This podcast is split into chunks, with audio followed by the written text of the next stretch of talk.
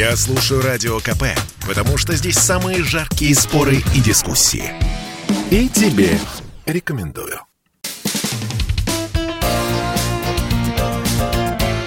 Говорит полковник. Нет вопроса, на который не знает ответа Виктор Баранец.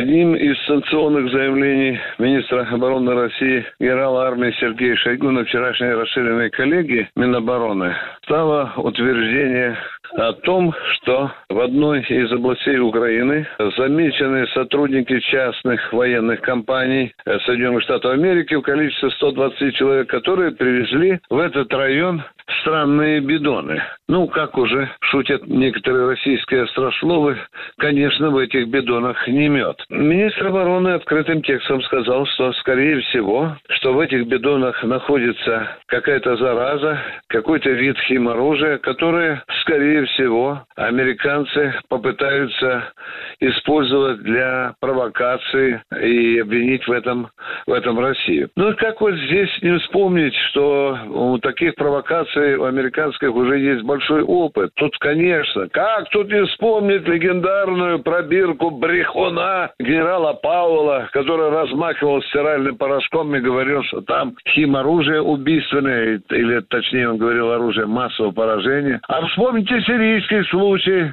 когда американцы атаковали один из аэродромов, потому что там якобы было химическое оружие, потому они запустили все эти 56 томогавков, правда, очень бездарно, по этому аэродрому, где не нашлось и капельки химического оружия. Американцы, видно, в своих сценариях, в своих провокациях, они очень серьезно обеднели. Они топчутся на месте, ну, естественно, работают по старым лекалам. Представьте себе, что такая провокация может быть, и что тогда, конечно, объявит Соединенные Штаты Америки, и Киев, и НАТО, что Россия травит украинцев химической заразой.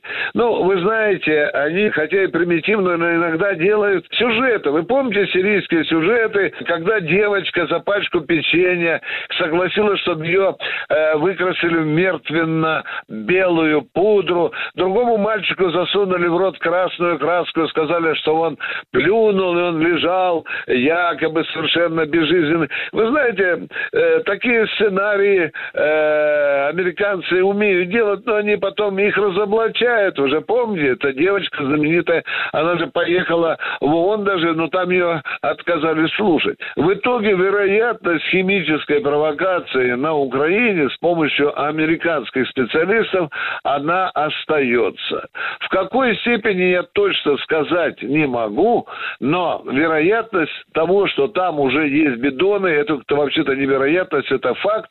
Я просто хочу поразмышлять коротко о том, а что же скажут потом Соединенные Штаты Америки, когда их подданные украинские хлопцы бандеровского типа вдруг, да, подожгут эти самые химические бидоны, и народ э, украинский, народ на украинской же территории начнет умирать тысячами. Я, кстати, должен вам на всякий случай заметить, что на Украине своего хим-оружия нет. Американцы хотя и подписали договор об уничтожении химического оружия, внимание, но не ратифицировали его. А у американцев этой химической заразы достаточно. Может быть, потому и решили использовать эту заразу на Украине. Виктор Бронец, радио «Комсомольская правда», Москва.